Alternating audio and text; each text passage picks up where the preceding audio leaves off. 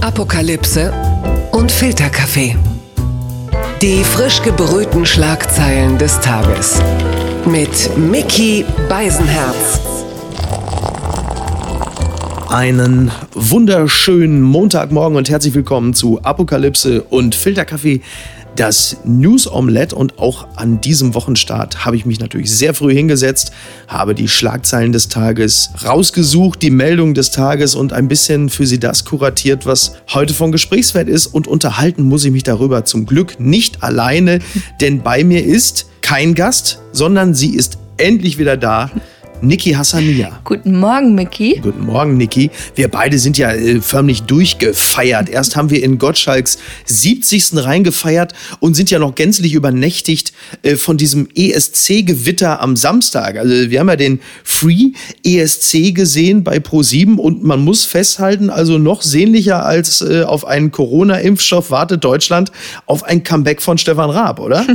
Ja, ich habe mich auch gewundert, weil für Deutschland ist ja dann Helge Schneider aufgetreten, was ein Traum, also super ist. Und äh, wenn man dann aber Twitter geöffnet hat, waren alle total enttäuscht, Ja. dass es nicht Stefan Raab war, sondern nur Helge Schneider. Ja, Wahnsinn, oder? Ein Land, das sich auf Stefan Raab freut und über Helge Schneider enttäuscht ist. Äh, Welche Gesellschaft soll das abbilden? Wir verdienen keinen Impfstoff. Ja, genau.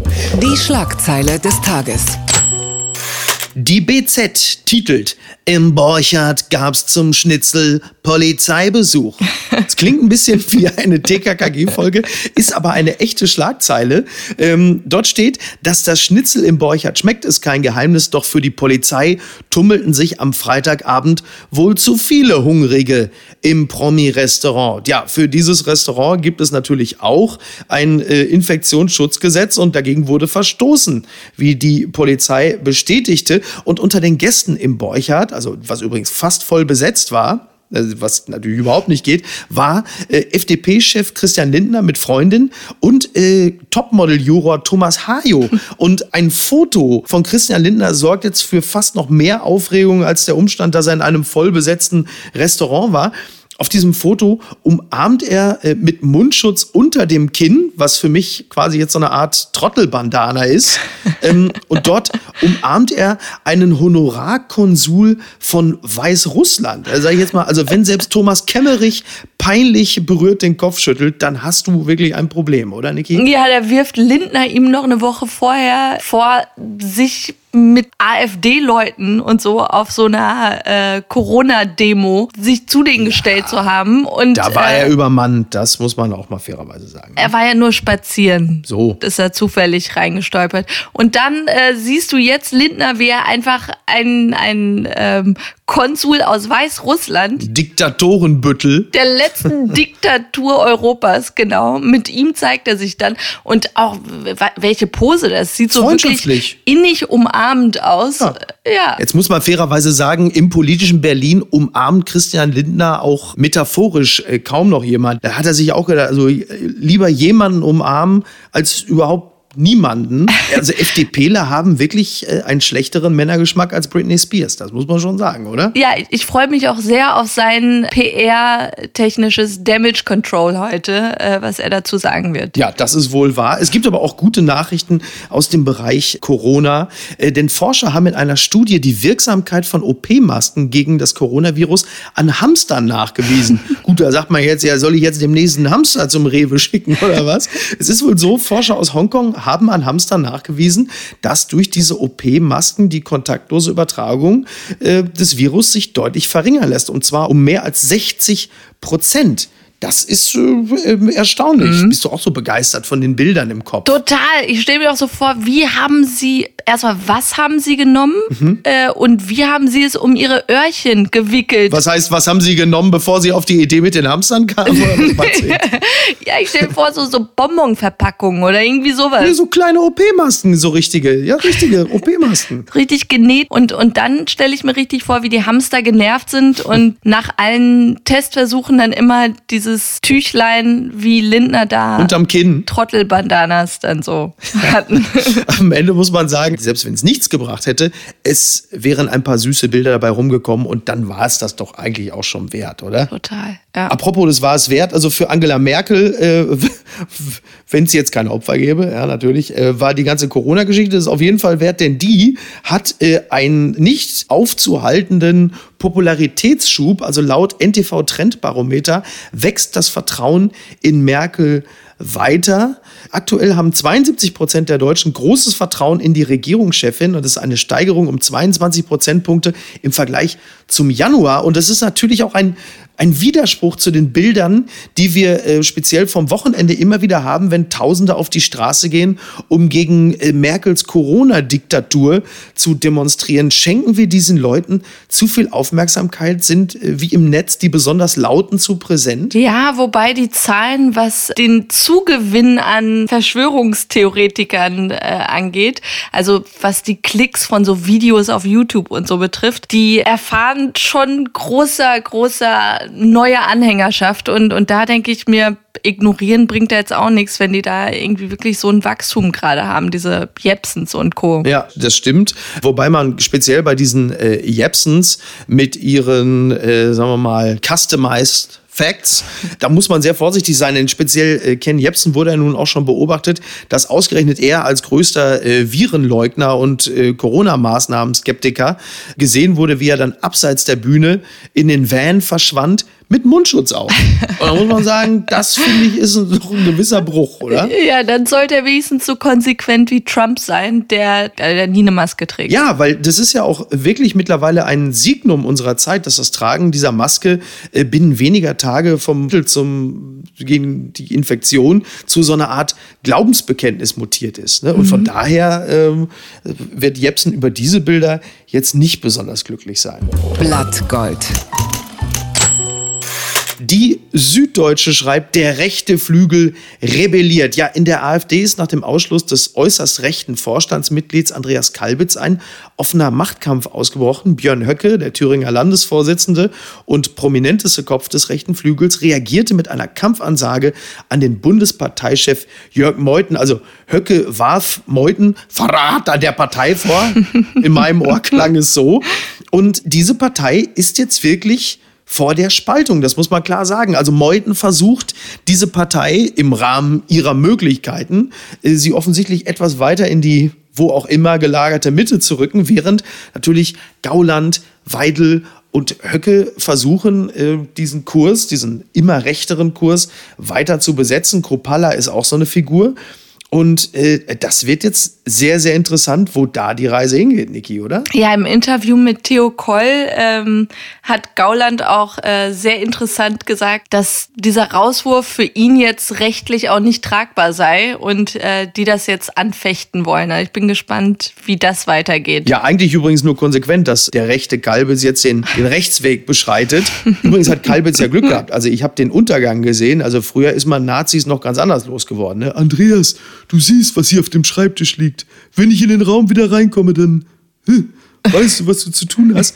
Aber jetzt mal Quatsch beiseite. Es ist ja, es ist ja so, dass das gar nicht so einfach ist, äh, Kalbitz loszuwerden. Denn äh, dieser ganze Parteiausschluss basiert ja auf diesem Antrag, den er 2013 ausgefüllt hat und dort zugegeben haben soll, dass er halt 2009 in dieser verbotenen Nazitruppe heimattreue deutsche Jugend war und auch in den 90ern Republikanermitglied war. Und sowas ist halt nicht vereinbar mit der AfD. Blöd nur, dieser Antrag ist online eingereicht worden 2013 und diese Daten zu, zu Mitglied Nummer 567 sind verschollen. Da muss man auch sagen. Also, dass da jetzt mal Dokumente über einen Nazi verschwinden, äh, ich sag mal, Verfassungsschutz, ich höre dir trapsen, das ist äh, schon erstaunlich, oder? Ja, meine Fantasie ist, dass diese ähm, zwei Lager sich einfach gegenseitig so bekriegen, dass ähm, die Partei sich komplett auflösen wird. Oh, auflösen ist interessant. Ob es dazu kommt, da bin ich mir jetzt noch nicht, noch nicht ganz so sicher. Aber sie wird natürlich für Unentschlossene, und um die geht es ja meistens, immer schwieriger wählbar. Ich sag's mal so, also dass Kalbitz ausgeschlossen wird, übrigens muss man auch erstmal schaffen, in der AfD als besonders rechts zu gelten, das nur mal am Rande, dass Kalbitz ausgeschlossen wird. Das hat der Vorstand mit einer 7 zu 5 Mehrheit entschieden. Also recht knapp. Und jetzt sage ich es mal so, also wenn man dieser Partei noch mit viel Wohlwollen begegnen will, ja, dann bleiben dort am Ende ja erwiesenermaßen knapp 50 Prozent, die mit rechtem Gedankengut offenbar kein Problem haben. Da würde ich doch als unentschlossener Wähler sagen, das ist mir eine bisschen zu hohe Quote. Da ist die Wahrscheinlichkeit, dass ich einen Nazi unterstütze, ja doch recht hoch. Da schaue ich mich lieber woanders um, oder? Also wenn man als Wähler der AfD bis heute nicht weiß, was sich da an, an Personalien so rumtreiben, dann äh, sorry, denen kann man auch nicht helfen. Ja, also Gauland hat wahrscheinlich jetzt, also heute völlig entsetzt zu Weidel gesagt, Alice, uns gehen langsam die Nazis aus. Ne? Wo führt das noch hin? Wenn ich den nächsten Nazi sehen will, muss ich schon zu einer Corona-Demo gehen. Naja, es bleibt interessant. Das hat mich überrascht. Die Watz schreibt, Neustart mit Revierderby beschert Sky Rekordquoten. Das ist äh, interessant, denn die Umfragen haben zuletzt ja eigentlich immer eher so gesagt, dass so ungefähr 65 Prozent aller befragten Deutschen gesagt haben, ich will nicht, dass die Bundesliga wieder startet. Diese Zahlen sprechen eine ganz andere Sprache. 3,68 Millionen Zuschauer haben die Konferenz oder die Einzelspiele eingeschaltet. Den Erfahrungen entsprechend sind das doppelt so viele wie üblich. Der Marktanteil lag bei 24,7 Prozent. Ja, es ist, ist schon seltsam, oder? Weil ich muss sagen, ich habe das ja vor Anpfiff sehr kritisch gesehen, das mit den Geisterspielen. Nach dem 4 zu 0 gegen Schalke kann ich nur sagen, großartig. Als BVB-Fan? Natürlich, BVB, BVB. Ja. Ich glaube einfach, die Leute waren hungrig, nachdem sie jetzt wochenlang Usbekistan-Fußballspiele oder aus Weißrussland sehen mussten. Ja, Christian Lindner vor allen Dingen mit seinem Kumpel. Genau, Bonding in Football. Ja, ich, ich glaube, das war dann echt für alle jetzt einfach irgendwas.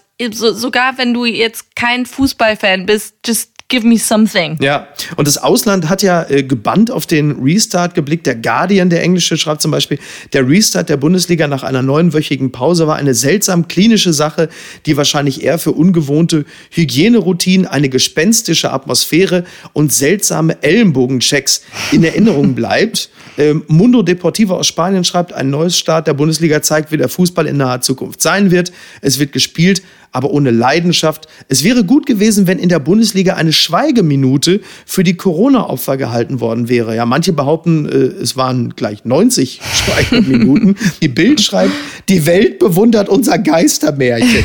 Ja, so kann es auch laufen. Und das bringt uns direkt zur nächsten Rubrik. Und was schreibt eigentlich die Bild? Grüne wollen unser Fleisch teurer machen. Ja, das steht vorne heute auf der Bild. Online war das vor ein paar Stunden noch ein bisschen präziser sogar. Habeck will unser Schnitzel teurer machen. Ja, und der Text dazu, das könnte teuer werden.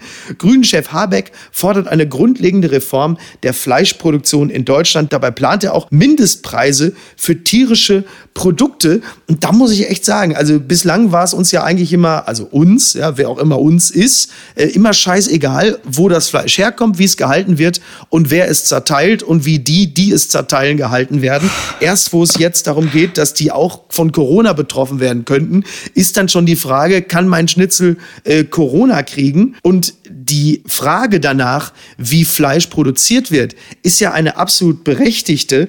Und grundsätzlich zu sagen, dass Fleisch im Allgemeinen vielleicht ein bisschen, ja, teurer werden muss, weil, weil alles daran einfach besseren Standards entsprechen muss, ist ja keine verkehrte. Aber daraus die Schlagzeile zu machen, die Grünen wollen unser Fleisch teurer machen, also das geht dann aber schon stark in den Bereich des politischen Aktivismus, oder? Total. Und ich musste aber auch so ein bisschen schmunzeln, weil ich dachte, da ist Klöckner seit Jahren gefühlt dran mit ihren komischen Etikettierungen, was mhm. äh, Fleisch angeht, für Fairness zu sorgen. Und dann denkst du dir, eigentlich war auch alles für den Arsch, was sie gemacht hat. So, es bleibt eigentlich so eine miese Branche. Ja, äh, ich sag mal so, wenn das Fleisch demnächst so teuer wird, ne, dann sagt Klöckner aber zu Lava vor dem nächsten Kochen mit Bild, du zahlst die Zutaten, dafür spül ich ab. Papala Paparazzi. DWDL meldet, ZDF verschiebt Wetten das Comeback auf 2021. Nee, Niki, so nicht. Also so, so, ein Geräusch brauchst du jetzt hier nicht zu machen. Du weißt, mich interessiert Wetten das. Es ist mein Thema und ich bin traurig. Aber ich kann es auch verstehen. Das Wetten das wollte ja im November äh, nochmal das große äh, Wetten das Special mit Tommy Gottschalk machen. Und jetzt wird diese Neuauflage verschoben aus nachvollziehbaren Gründen. Also das kannst du produktionell natürlich alles nicht leisten. Also du kannst es auch nicht seriös planen und ohne Publikum macht das ja auch keinen Sinn. Gottschalk hatte ja selber noch vor kurzem im Spiegel gesagt, ja, dann müssen da eben ja, Phil Collins mit Holzbein und die Madonna mit Stützkorsett auftreten und keine Influencer oder Blogger, nur weil sie Millionen Follower haben. Eine Baggerwette wird auch dabei sein. Ja, und jetzt halt nicht. Und man hat ja gestern äh, gesehen, wie der 70. dann so aussieht, so ohne Saalpublikum und äh, wie hat sich's für dich angefühlt? Also dieses florale Muster auf dem Boden, auf diesem Teppich oder so, das hatte echt so einen Altersheim-Touch, wo ich mir dachte, oh Mann, ey, komm. Meinst du, wenn die Alten sich spontan entleeren? ja. ja. Darum geht's ja meistens. Und dann ähm, fand ich auch den musikalischen Beitrag von Simon and Garfunkel Lookalikes, ja. Giesinger und äh, ja. Michael Schulte, fand ich auch so ein bisschen vor allem, wenn du dann in diesen ganzen Einspielern siehst, mit was für Leuten er zu tun hatte. So Lionel Richie, Phil Collins, ja. Cher und dann und heute an deinem ja. 70. haben wir dir Giesinger und Michael Schulte klargemacht. Ja, da hat er wahrscheinlich auch gedacht, Leute, ich dachte, jetzt kommen die Echten, ich bin der Tommy und dann kommen die beiden hier aus der Studentenkneipe. Aber gut, ähm, ich habe erst gedacht, als diese Grußbotschaften von den internationalen Stars kamen, äh, dass da Francis Rossi von Status Quo sich einfach eine Perücke aufsetzt, um ihn zu veralbern. Und da war das Brian May von Queen. Naja, ich fand es schön, dass Joko und Klaas da waren. Klaas hat ja übrigens übrigens sehr richtig über Gottschalk gesagt, Tommy, du bist noch die Kategorie, bei der es galt, willst du gelten, mach dich selten. Und da muss ich sagen, da äh, habe ich als jemand, der dreimal die Woche alleine sich mit diesem Podcast aufdrängt, ich habe da so einen kleinen Stich ins Herz gekriegt, aber es stimmt. Und jetzt machen wir hinten raus noch eine Meldung des OK-Magazins. Prince Harry, Nervenzusammenbruch. Er fühlt sich alleine und verloren. Wie steht es wirklich um die Gesundheit von Prince Harry? Der Royal soll unter so großem Heimweh leiden, dass er Medienberichten zufolge einen Nervenzusammenbruch erlitt und heimlich in eine Psychiatrie in Kalifornien gebracht werden musste. Freunde und Familie machen sich nur große Sorgen. Das ist ja, wenn du nicht mehr genau weißt, ist das jetzt noch ein Artikel oder schon so ein Post aus der Telegram-Gruppe deines prominenten Freundes, oder? Oh Mann. Das ist ja wirklich komplett Wahnsinn. Eins nur noch hinten raus, ich mache mir wirklich mittlerweile Sorgen, wenn ich jeden Tag irgendwie einen prominenten Freund oder so oder irgendeinen Kumpel sehe, der sich neu bei Telegram angemeldet hat, da denke ich nur, boah, hoffentlich morgen keine Schlagzeile und äh, Corona-Widerstand. Egal. Was soll's? Was machen wir jetzt noch, Niki? Masken an Hamstern. Oder ich binde mir einfach direkt einen Hamster um und gehe mit dem in Rewe, weil ich die Meldung wieder nicht richtig gelesen habe. Es ist egal. Also, schönen Tag und wir hören uns am Mittwoch. Bis denn. Tschüss. Ciao. Apokalypse und Filtercafé ist eine Studio Bummens Produktion mit freundlicher Unterstützung der Florida Entertainment. Neue Episoden gibt es jede Woche montags, mittwochs und freitags. Überall, wo es Podcasts gibt.